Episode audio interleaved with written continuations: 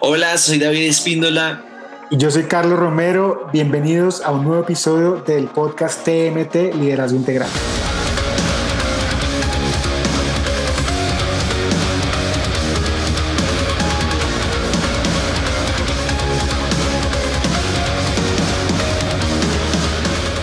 Hola, ¿cómo van? Qué bueno que estén conectados a este nuevo episodio de TMT Liderazgo Integral.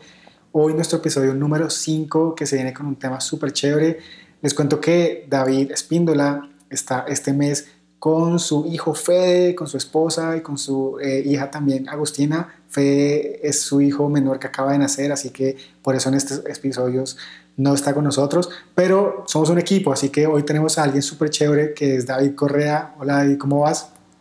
Hola Charlie, eh, hola a todos, gracias por estar acá conectados con nosotros, que nota que puedan conectarse, que puedan escuchar todo lo que tenemos para, para hablar con ustedes el día de hoy, que podamos construir iglesia por medio de esto. Y pues nada, arranquemos, ¿te parece Charlie? Sí, arranquemos con este nuevo episodio en donde vamos a hablar de tres pilares súper importantes en el Ministerio Juvenil, ¿verdad? Total, esos son, son tres pilares que de verdad se cuando a medida que los desarrollemos nos vamos a dar cuenta por qué son tan valiosos y por qué pueden transformar tanto nuestros ministerios. Son, son muy prácticos, son muy sencillos. Muchas veces pensamos pilares como, uff, pucha, esto es una cosa muy elaborada y pensamos que es súper difícil y realmente con, con, estos tres pilares que, que vamos a ver hoy nos vamos a dar cuenta que hacer un ministerio que sea efectivo y que pueda mantenerse vigente cada generación nueva que va llegando eh, son, es muy sencillo y, lo podemos hacer de maneras muy fáciles. Y para eso quiero, quiero arrancar ya nuestra conversación contigo, Charlie, y preguntarte, votártela y decirte, ¿cómo, cómo, hago para, ¿cómo hago para arrancar un ministerio en el que siento que la gente no llega o de pronto la gente llega, pero no, no se queda? Y al final no puedo darles nada diferente a ellos más que como una amistad muy básica y, y es como, esos son como las tres maneras fáciles de describir nuestros tres pilares, pero quiero que nos cuentes cuáles son esos tres pilares de una. Bueno, es muy chévere. Esto fue algo que aprendimos de Jeff Corte y Jeff, se está escuchando, gracias porque eh, una vez estábamos en una conversación, él estaba visitando nuestra iglesia en Sabana Norte y en un break nos sentamos con mi esposa y él y en 10 minutos nos votó tres pilares que nunca hemos tenido tan claros acerca del desarrollo del, Ministerio Juvenil. Y es que el Ministerio Juvenil, todo Ministerio Juvenil debe ser atractivo, todo Ministerio Juvenil debe generar conexión y todo Ministerio Juvenil debe también tener mentoreo o discipulado, digámoslo así. Así que cuando él nos comenzó a votar estos tres, con mi, con mi esposa quedamos muy, muy enganchados con el tema y comenzamos a leer un poco más, a investigar un poco más sobre qué, qué era ser atractivo, qué era ser, eh, digamos, generar conexión y qué era mentorear. Y estas son las tres, los tres pilares. El Ministerio Juvenil eh, debe atraer, el Ministerio Juvenil debe conectar y el Ministerio Juvenil debe mentorear.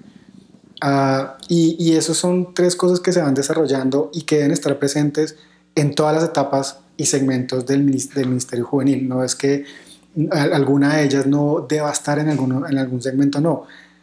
Siempre un Ministerio de Jóvenes tiene que ser atractivo, es decir, la persona que conozca del ministerio en el que tú estás debe sentirse atraído a estar ahí. ¿Por qué? Porque hoy en día hay muchas atracciones, ¿sí? Estamos en un mundo que es súper atractivo, un mundo que eh, en, temas de entretenimiento se ha desarrollado un montón. Y si nosotros como iglesia nos, nos generamos unos espacios en donde las personas quieran ser parte, en donde las personas digan, oiga, ah, lo que pasa allá es, es interesante, lo que pasa allá es chévere, uh, pues simplemente no los vamos a tener, ¿sí? El joven se mueve mucho por la atracción, o sea, por, por, por qué, me están, qué, qué, puedo esperar yo que pase en el ministerio. Lo segundo es la conexión, lo segundo es la conexión. Si, si un joven no hace eh, amigos en el ministerio, si entra y no se conecta con la, con la, con la comunidad, si ser parte del ministerio no, no trae un beneficio en el tema social, pues simplemente eh, tampoco va a ser algo en donde él quiera pertenecer. Y obviamente está la parte del mentoreo, que es esa parte de discipulado, de acompañamiento, que todos necesitamos y que un joven obviamente está creciendo y está enfrentando diferentes situaciones y pues si no tiene un acompañamiento, una persona que le esté aconsejando, que le esté guiando, que le esté animando a crecer, pues tampoco va, va a permanecer dentro del ministerio.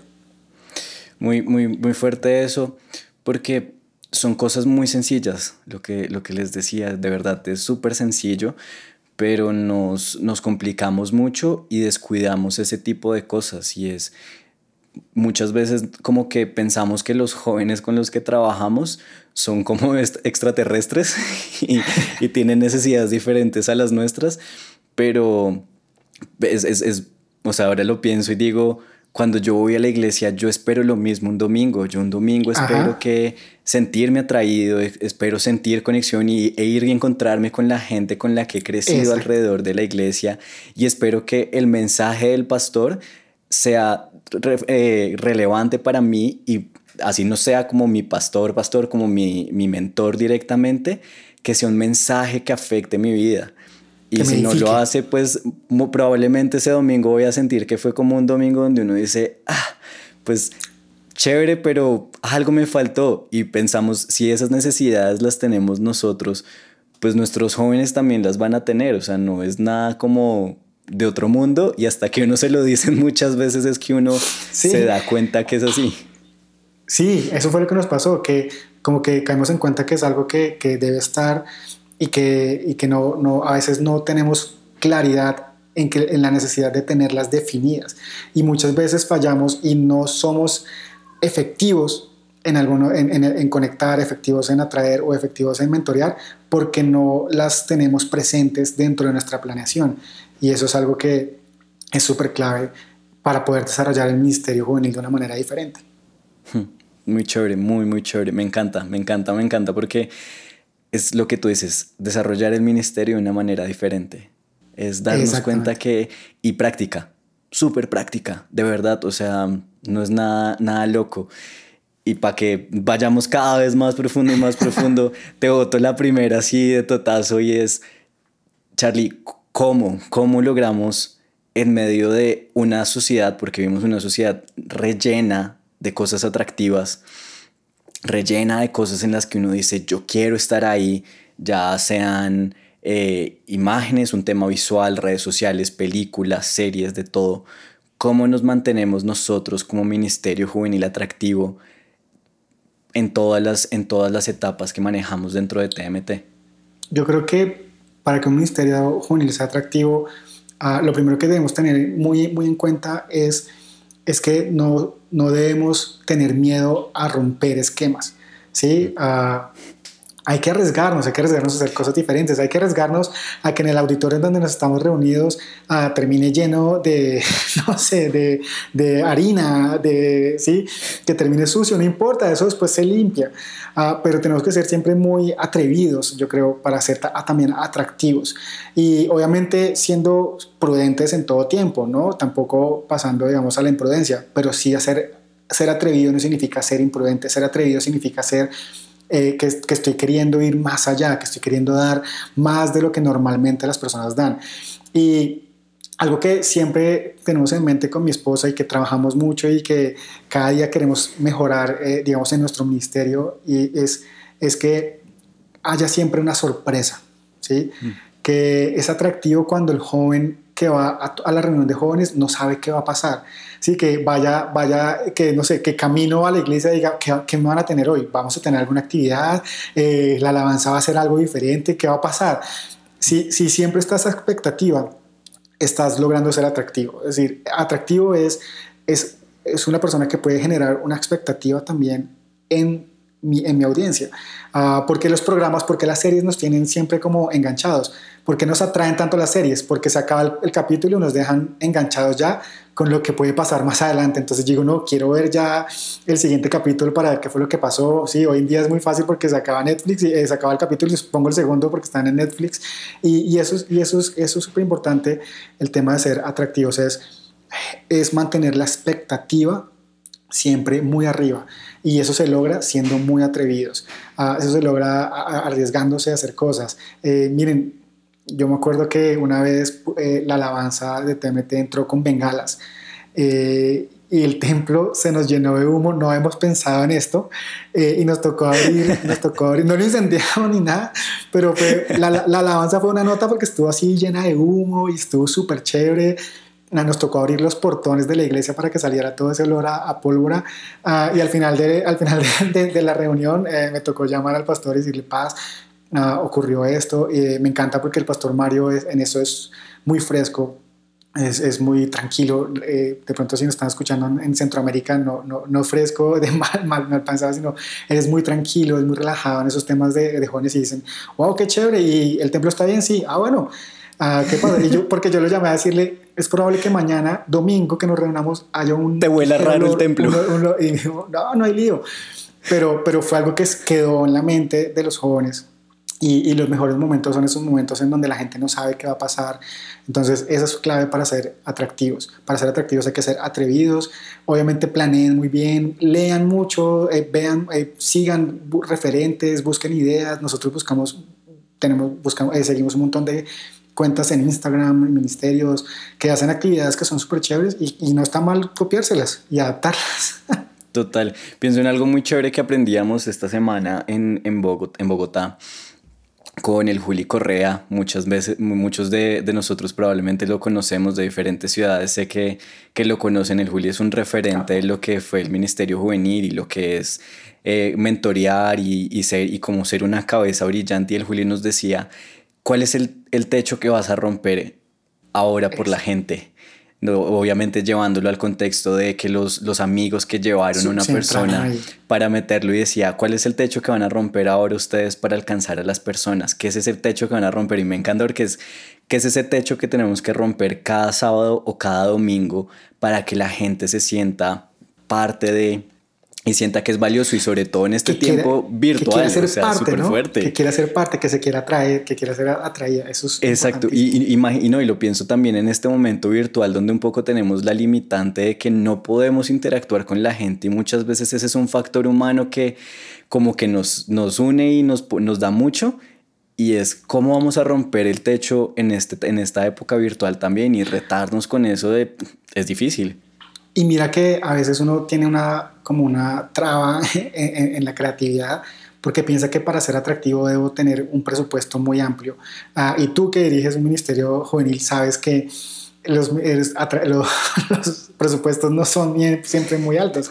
Ah, por el contrario, uh, tendemos a tener ministerios con, Y no me estoy quejando, eh, ¿sí? Porque de hecho eso nos ayuda a generar creatividad y a veces lo que genera más impacto y lo que es más creativo se logra con un presupuesto muy bajo. Entonces no, no pienses que, no te limites, sí, como dice la Biblia, no te limites, no pienses que porque tienes un presupuesto muy bajo entonces no vas a poder ser atractivo porque estas bengalas que les digo nos costaron como 25 mil pesos. Ah, y hoy en día esto que tú hablas de la era, de la era digital me encanta porque, por ejemplo, eh, con TMT en Sabana hemos, eh, por ejemplo, Pulso, para ser atractivos, creamos con los coordinadores de Pulso dos personajes, dos influencers supuestamente ficticios, obviamente lo aclaramos, pero todavía hay gente que creen que son eh, eh, reales. Entonces, y fue súper sencillo que hicimos, bajamos una aplicación al celular, al, sí, al, celular, al computador, y ellos ah, tienen un filtro que les pone ojos azules. Ah, y ya con los ojos azules cambian un montón y, y, se comportan nuevamente de una manera diferente y se dejan, se dejan llevar como por por, por el ah, pues como por el, el, el, contexto, como por todo lo que pasa. Y, y, eso es ser atractivo. Y, y los chicos están súper conectados y están diciendo, bueno, ¿qué va a pasar? Y me encanta porque en el, en el chat de las transmisiones preguntan, no, pero eso que estás diciendo está mal. Sí, a, a pesar de que saben que está siendo actuado eh, y eso, eso es ser atractivo. Y para ser atractivo a veces, para romper el techo, no necesito mucho presupuesto tampoco. Total, y pienso también algo que, que aprendí hace muchos años, me parece lo máximo eso, y creo que esta es la manera puntual de llevarlo y es ser atractivo. Y para ser atractivo también es algo muy importante y es saber hablar y saber llegarle a la gente. Si le estás hablando a jóvenes, no le hables como si estuvieras hablando en tu oficina, no le hables como si le estuvieras hablando al viejito de 70 años, con todo amor a los viejitos de 70 años. Pero pues son formas diferentes de comunicarnos y si tu manera de hablar es plana, no tiene sentido, como que se va Probablemente tu ministerio puede tener todo lo que quieras, todo lo que quieras, pero en el momento en que llegues a hablarles a ellos y quieras ser atractivo con un mensaje también, porque el mensaje a fin de cuentas es lo más importante. Y si el mensaje no es atractivo, Mira que yo, yo, yo fallaba un montón, mi esposa, gracias a Dios, me casé muy bien y ella, ella me, me, me, enseñó que no estaba siendo atractivo, sobre todo a los segmentos de colegio. Yo me había acostumbrado mucho a hablarle a gente de universidad y a adultos jóvenes. Y, y, cuando comenzamos a predicar ya a los segmentos de pulso, de eco, que uh, si no saben, bueno, en el episodio 2 hablamos de estructura, pero pulso son los de sexto, octavo, middle school, y eco de noveno, once, que es high school.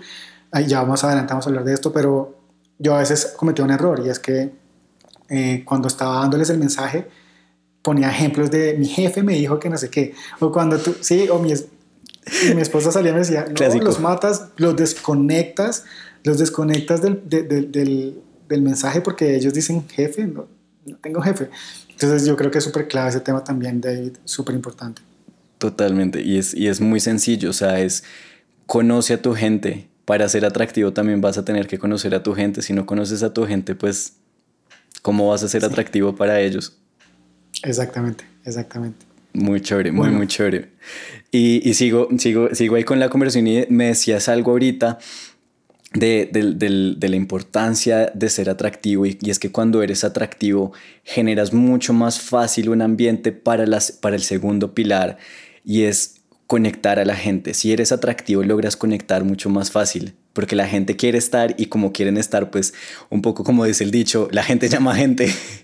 Entonces, si, si eres atractivo, vas a llamar gente y, va, va, a venir más fácil la gente, pero es cómo conecto y cómo, cómo logro generar conexión en las personas porque yo no puedo ser amigo de todos. Tú como director de Sabana Norte, de TMT Sabana Norte, no puedes ser amigo de todos.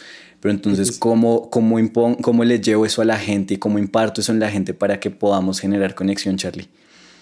Yo creo que el tema de conectar es, es, también clave en el ministerio porque uh, si el joven, listo, me siento atraído, fui, ¿sí? Pero si a los dos o tres meses voy y entro, entro solo y salgo solo, al cuarto mes no voy a ir. ¿sí? Eh, de hecho, tres meses es mucho.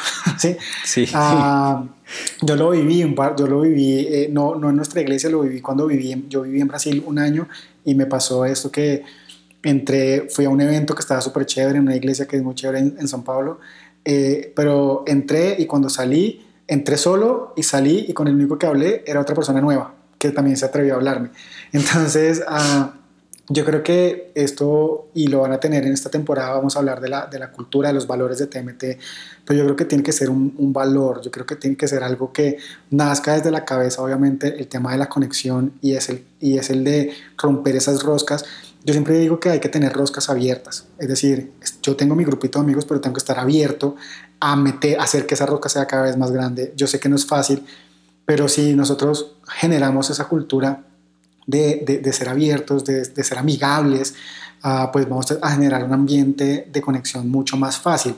Por ejemplo, nosotros tenemos un valor aquí y es que no puede haber una persona sola ¿sí? en las reuniones de TMT. Cuando nos vemos en TMT, sobre todo en las reuniones generales, porque digamos que cuando son reuniones de tribu, pues la conexión es natural, porque es un grupo pequeño, pero cuando son reuniones generales, donde nos reunimos 100, 150 jóvenes, pues es más difícil que una persona nueva se conecte.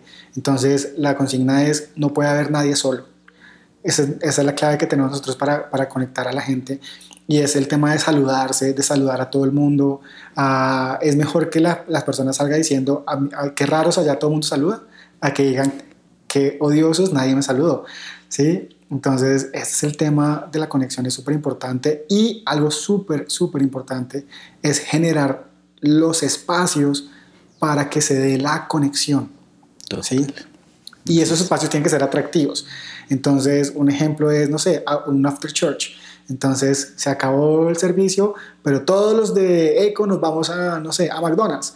Uh, entonces, todos nos vamos a McDonald's allá y esos espacios son propicios para que la gente hable, ¿sí? Para que la gente pueda conocerse. Eh, de pronto en la iglesia, en medio de la alabanza, pues va a ser muy raro como, hola, ¿cómo estás? ¿Quién eres? ¿Qué haces? No, eso no va a pasar en medio de la prédica. ¿Dónde va a pasar? En el after church o en el pre. También en el pre puedo, puedo eh, crear como esos espacios, de pronto actividades, cosas que puedan generar eh, como que la gente se pueda abrir. y pueda conocerse. Eso es clave en el ministerio, generar ambientes de conexión, ambientes, no solamente la cultura, sino también el ambiente eh, de inclusión, el ambiente en el que la persona se sienta cómoda de hablar, de hacer una, de hacer una amistad, de dar su teléfono, ¿sí? de ser agregado a un grupo. Es, eso, eso pasa y es responsabilidad nuestra eh, planear esos espacios. Esos espacios muchas veces se dan solos, pero, eh, pero es difícil. ¿sí?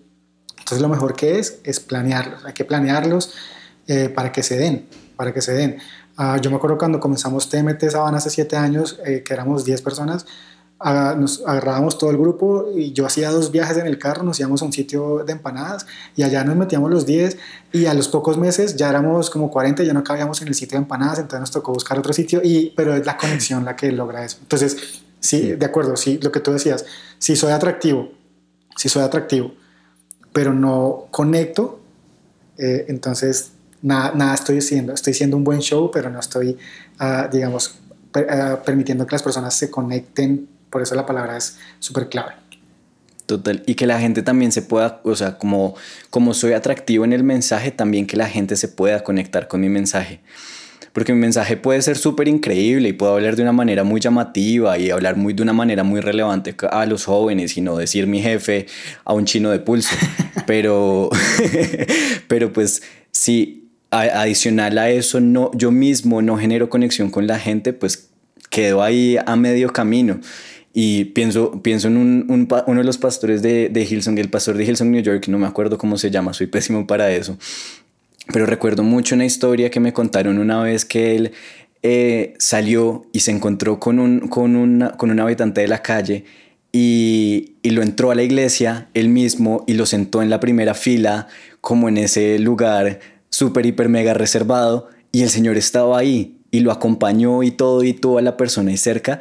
Y yo creo que ese tipo de gestos de conexión con la gente hace que se vuelva todo. Si que, Hilson es... ya es súper atractivo, con eso lo conectó es que la, y nunca se volvió. La, la, la, pregunta es clave, la, pregunta que no se debe hacer es, ¿qué conecta más?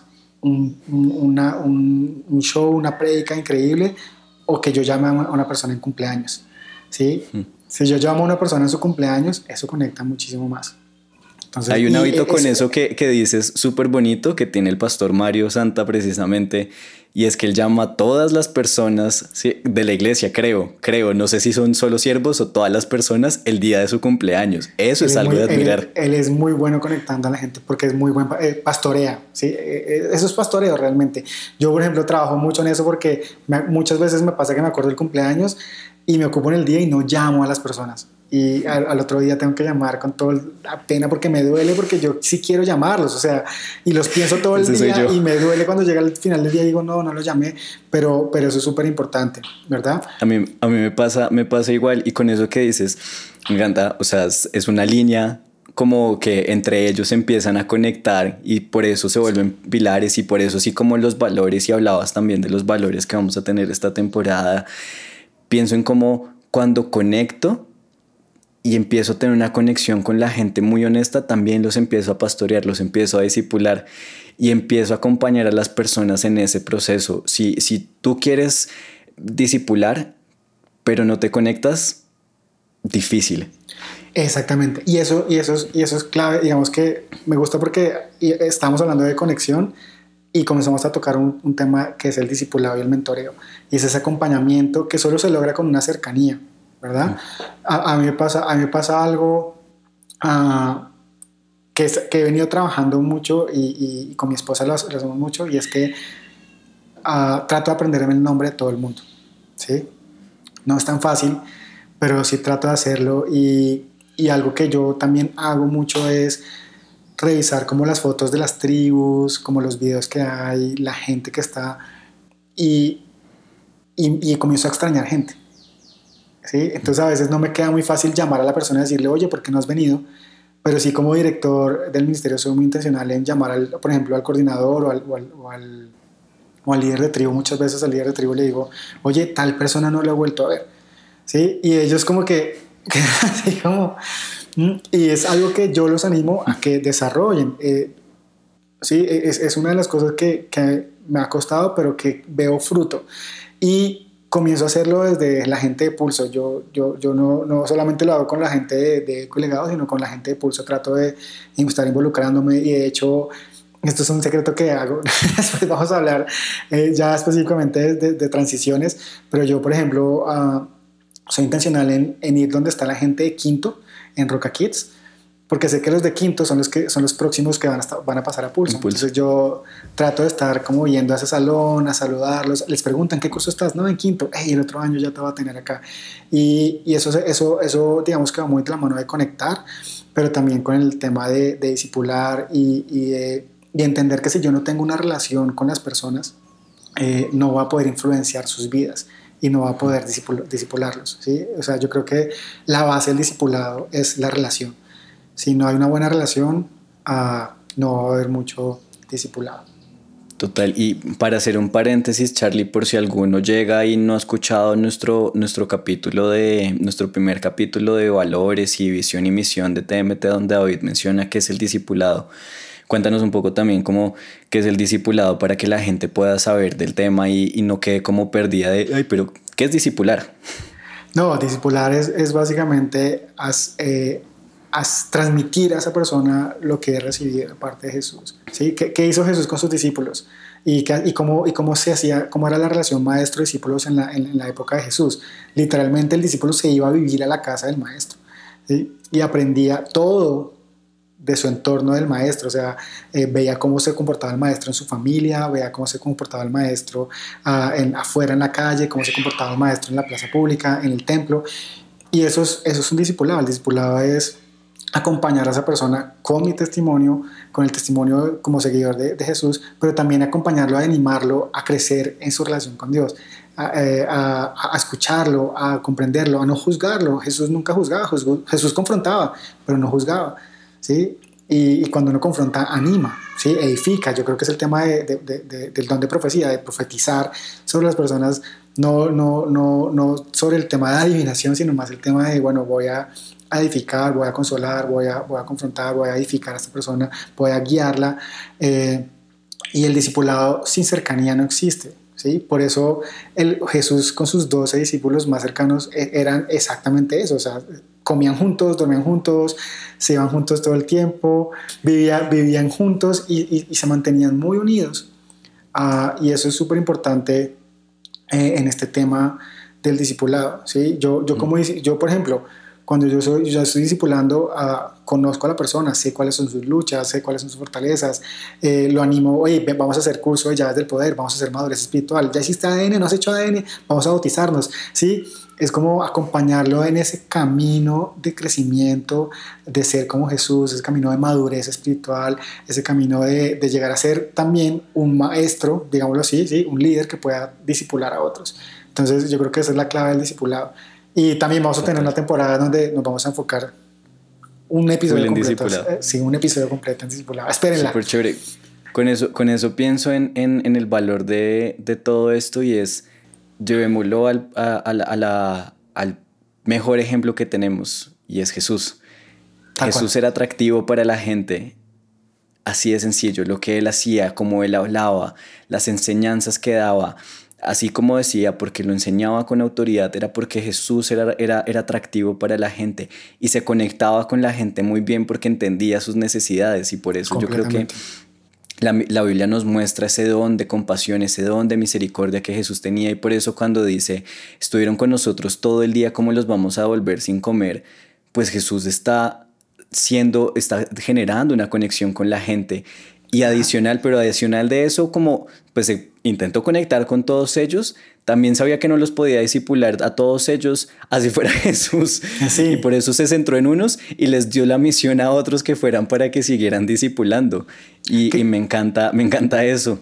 Que era algo que decía Pablo en el, en el episodio 4, creo, de este, de este podcast. Pablo Espíndola, que estuvo invitado en este podcast, y él decía, yo, yo me voy tranquilo porque sé que las personas que dejé tienen, tienen yo los formé, sí, tienen mi visión y que los que ellos van a formar van a ser discípulos que tienen la visión. Yo creo que ese es el discipulado, es, es yo te formo a ti y ahora tienes que ir, porque así lo hizo Jesús, tú lo dijiste clarísimo, Así o sea, Jesús no se puso a discipular a todos, no, él dijo, bueno, discipuló estas 12, esos, estos 12 capos y que estos 12 eh, vayan y hagan más y, y, y, de hecho su gran comisión fue vayan y hagan discípulos, ¿sí? Y bautícenos en el nombre del Padre, el Hijo y del Espíritu Santo. Pero nos dio la misión a todos, entonces todos estamos llamados a discipular por si acaso. ¿Verdad? Pienso, pienso en esto con algo súper chévere que decías, porque nos referimos a ellos como a estos 12 capos, como son 12 mentes brillantes, pero muchas veces nos vamos a encontrar con gente en la que decimos, usted no tiene futuro. Y es cómo, cómo cambiar esa perspectiva de nosotros para poder disipular y mantener ese pilar tan fuerte, aun cuando decimos, vemos una persona que dice, no tienes futuro amigo, pero igualmente voy a dar todo de mí por ti. Y es que mira que cuando uno ve los 12 discípulos, es, es increíble, y esto, esto se lo escuché al pastor Mario en una predica, que hicieron un estudio como de perfil, y el que tenía el mejor perfil era Judas. ¿Sí? Pero, pero cuando uno ve los 12 que Jesús escogió, pues quiénes eran, o sea, quiénes eran, ¿sí? Pedro, ¿sí? Eh, ¿Quién era Pablo? Digamos, hablando, hablando de, de, de, Pablo como, como, como ese discípulo que, que, Jesús forma después. ¿sí? ¿Quién era Pablo? ¿Quién y, que Jesús utilizó y que el Espíritu Santo usó para sistematizar el cristianismo. increíble. Pero ¿quién eres, ¿quiénes eran todos ellos? ¿Quiénes eran Juan, Jacob, súper orgullosos? ¿Quién era ah, Mateo? O sea, Mateo era un cobrador de impuestos, un traidor. Entonces, yo creo que a veces tenemos que ver a las personas como Jesús las ve. Yo creo que eso es lo clave, porque si las vemos como nosotros nos vemos, no las vamos a disipular. No, no, nos, van, Así como, no nos va a dar ganas disipularles. Así como nadie nos habría discipulado a nosotros, probablemente. Eh, yo tengo una historia aquí para, para pues súper rápida. Estaba pensando en una persona que me hizo daño, que me estafó. Y después pensé, ah, esta persona puede aceptar a Jesús, me lo, me lo va a encontrar al cielo. Y me quedé como muy cuestionado y el Espíritu Santo de una me dice, ¿cuántas personas se van a encontrar contigo en el cielo y van a pensar lo mismo de ti? Y yo, oh, okay. okay, Muy dolorosa esa pregunta. Dejémoslo ahí, dejémoslo ahí, dejémoslo ahí. Es verdad. Ahora, algo que tú decías es, es aprender a ser atractivo. Cuando hablabas de ser atractivo, me parece importante también para, para, para ir redondeando este tema que estuvo súper chévere, que está súper chévere y que esperamos que lo apliquen un montón. Eh, es que yo debo aprender a ser atractivo dependiendo de quién, de quién quiero atraer, ¿no? Eh, y mira que estas, estas tres pilares que hemos venido hablando de, de atraer, conectar y mentorear, también debemos saber cómo utilizarlas eh, dependiendo del segmento en el que estamos. Porque a veces cometemos un error y es que tratamos a todo el ministerio juvenil de la misma manera. Y la verdad es que el Ministerio Juvenil es, es muy diverso porque tiene de hecho tres etapas de vida, ¿sí? Están los de sexto a octavo, middle school, que normalmente son preadolescentes, están los de noveno a once, high school, que son como adolescentes. Y están los más adolescentes. Y están los universitarios que ya son jóvenes y de hecho ya al final de la universidad están comenzando esa transición hacia la a, adultez y a ser adultos jóvenes. Entonces, ah, yo también tengo que ser muy sabio en, en cuando voy a hacer mi estrategia del ministerio entender qué voy a hacer énfasis en qué segmento. ¿sí? Y quiero ir, David, ir muy, muy, al, muy al, grano. Uh, y es, por ejemplo, vamos a comenzar con pulso, sexto, octavo. Partiendo de, obviamente es claro que en todos los segmentos tiene que haber atracción, tiene que haber conexión, tiene que haber mentoreo, siempre. Pero en el segmento de pulso, por ejemplo, yo en donde hago más énfasis, yo hago más énfasis en pulso en la atracción, ¿sí? en ser muy atractivo. ¿Por qué? Porque ellos están pasando de la niñez a, ser jóvenes, eh, están pasando de salir de Roca Kids, ¿sí? de la de, digamos, iglesia infantil, para, para, que de pronto nos entiendan un poco eh, otras personas que no, que, que no, conozcan Roca Kids, pero es pasar de la, de la iglesia infantil de Roca Kids a el Ministerio Jóvenes. ¿sí? Es el tema de pasar de, la, de, de Roca Kids a a, de pronto, a muy pronto ir a recibir palabra un domingo en el templo general. Entonces, yo tengo que, ellos vienen, ellos vienen buscando ser atraídos y de hecho es un segmento en el que eh, buscan como mucho diversión, mucha, buscan que, que, sea algo muy enérgico, tienen mucha energía en esta edad, entonces hay que ser súper, súper eh, estratégicos, ser súper enérgicos. A veces uno comete un error y es que... Uh, en Pulso hace una prédica de 40 minutos. No, en Pulso tú tienes que hacer una actividad de 45 minutos y un mensaje de 10, 15 minutos puntual. Uh, ¿Por qué? Porque este segmento yo tengo que ser, tengo que ser muy atractivo. El énfasis en, en ser atractivos es muy alto en este segmento. El tema de la conexión y el mentoreo no son tan relevantes o no, son, o no, o no ser tan fuerte en, esto, en estos dos. ¿sí? Uh, ¿Por qué? Porque digamos que alguien que está en pulso, eh, que llega, ¿sí? que está en sexto, séptimo, y le parece chévere, él va y se la goza y la, y la pasa súper chévere eh, y tal vez obviamente conocerá a dos o tres amiguitos. Uh, el tema, por ejemplo, de las niñas no es tan relevante en este tiempo, no quieren ni siquiera tener muchas amigas eh, niñas o, o, o, las niñas tener Los de octavo ya empiezan ahí como a pisar claro, ese en territorio. Octavo cambia, en octavo cambia. eh, a mitad de octavo cambian, uh, pero, pero ellos no están tan interesados en estos temas, para ellos les interesa más decir a ver qué va a pasar, ¿sí? qué van a aprender, cómo lo van a aprender, uh, con qué me van a sorprender hoy, para ellos eso, eso los mantiene muy, muy eh, digamos que conectados. Entonces la conexión, digamos, no es tan relevante, además porque es también muy difícil que en esta los amiguitos de sexto, séptimo, octavo que se hagan en la iglesia, yo me puedo hablar mucho con ellos entre semana, no es tan fácil. ¿sí? Eh, entonces es más por eso. Y el mentoreo eh, es lo mismo, tú llamas a una persona que está en, esta, en, este, en este segmento y tú hablarás un minuto máximo. Hola, ¿cómo estás? Bien, ¿qué has hecho? Nada. ¿Y cómo lo has pasado? Bien. Ah, bueno, el colegio, bien. Chao, ya. Entonces ellos, ellos resultan más referentes que mentoreo. Digamos que ahí sí tengo que ser como muy, muy, tener muy buenos referentes, uh, pero el discipulado obviamente siempre tiene que existir, o sea, siempre tiene que estar, mantenerse esa cercanía. ¿Para qué? Para que cuando el niño, el niño no, perdón, el joven de este segmento uh, tenga un problema, pueda levantar la mano y decir, este es mi líder, yo voy a hablar con él.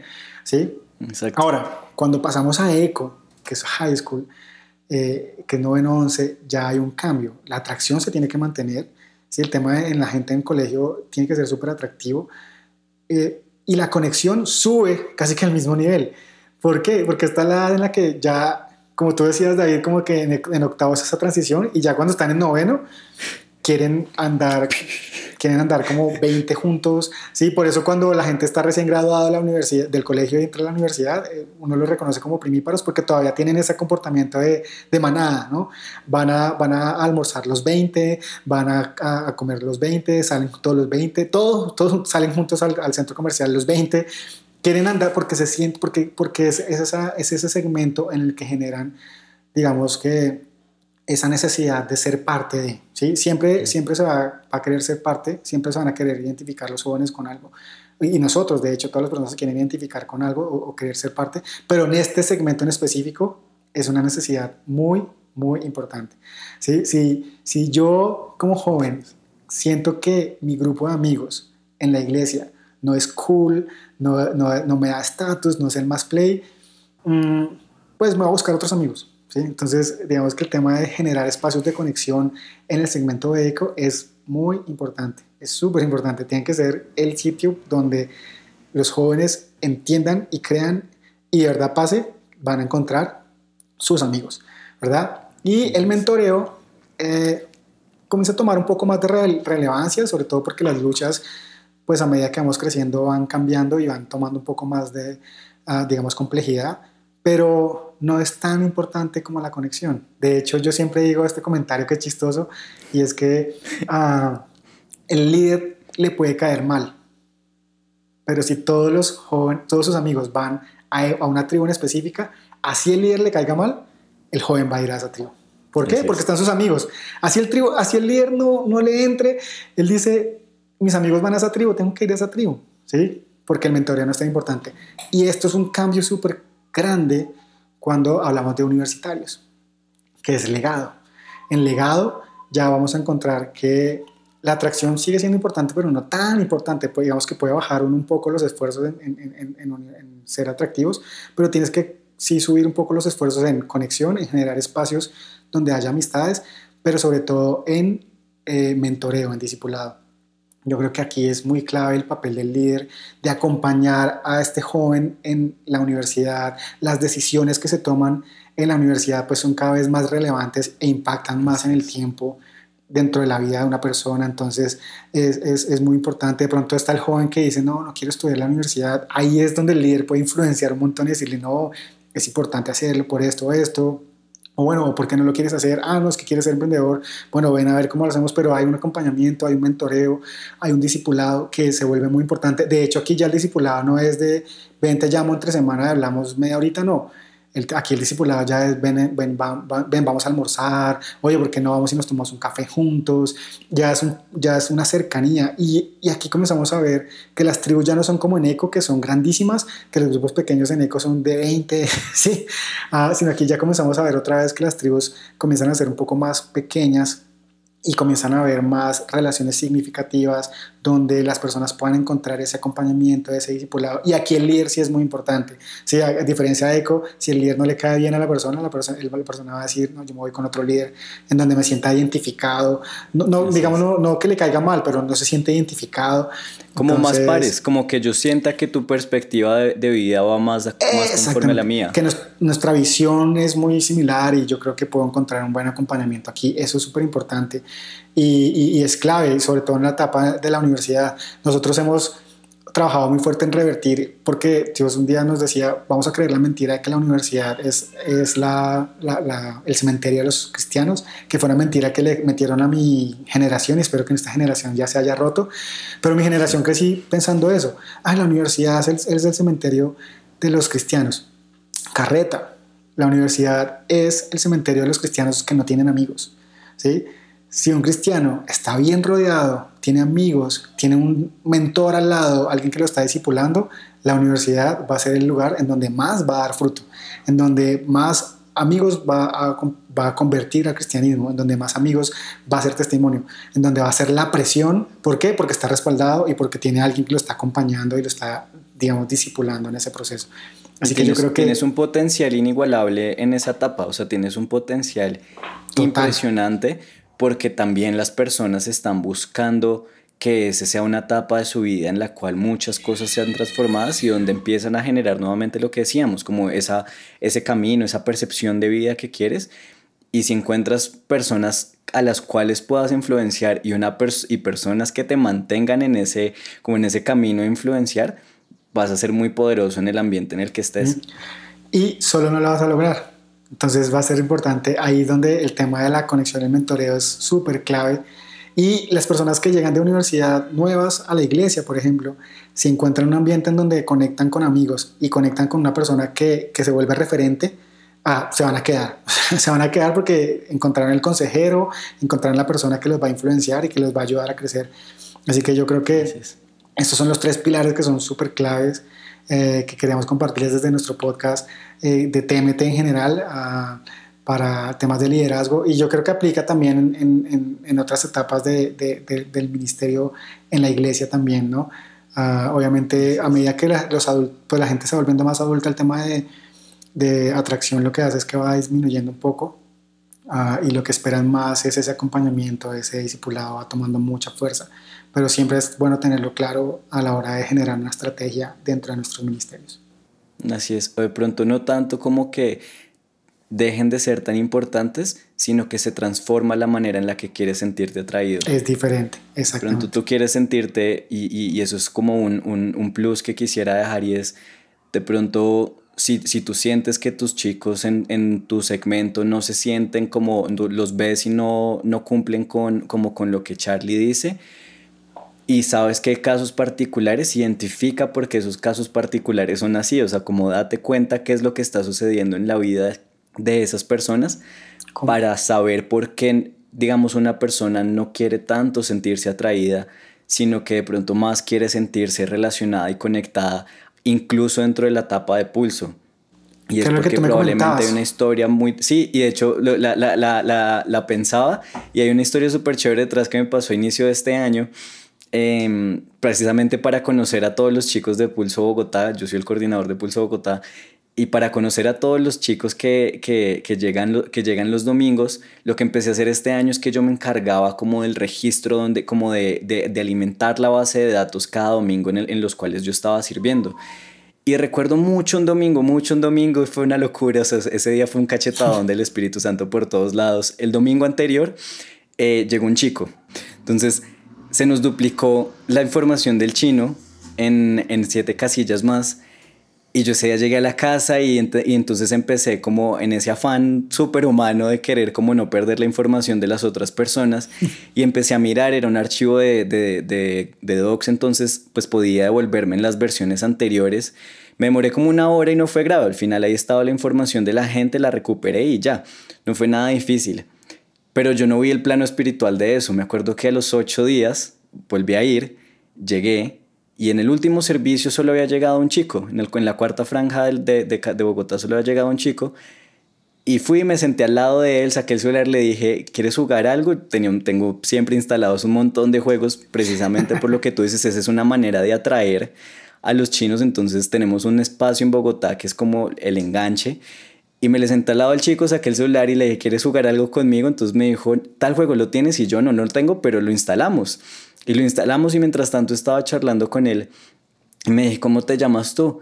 Me dices Juan Felipe.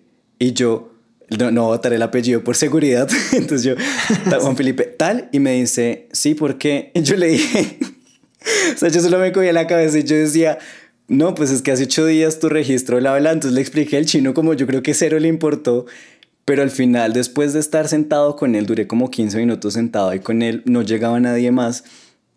Y yo iba hablando con él y me contó una historia súper difícil. Su papá lo, lo había sacado de su casa en Cali y acababa de llegar a Bogotá y su mamá vivía en Bogotá, entonces se tuvo que venir a vivir a Bogotá. Llevaba una semana viviendo en Bogotá.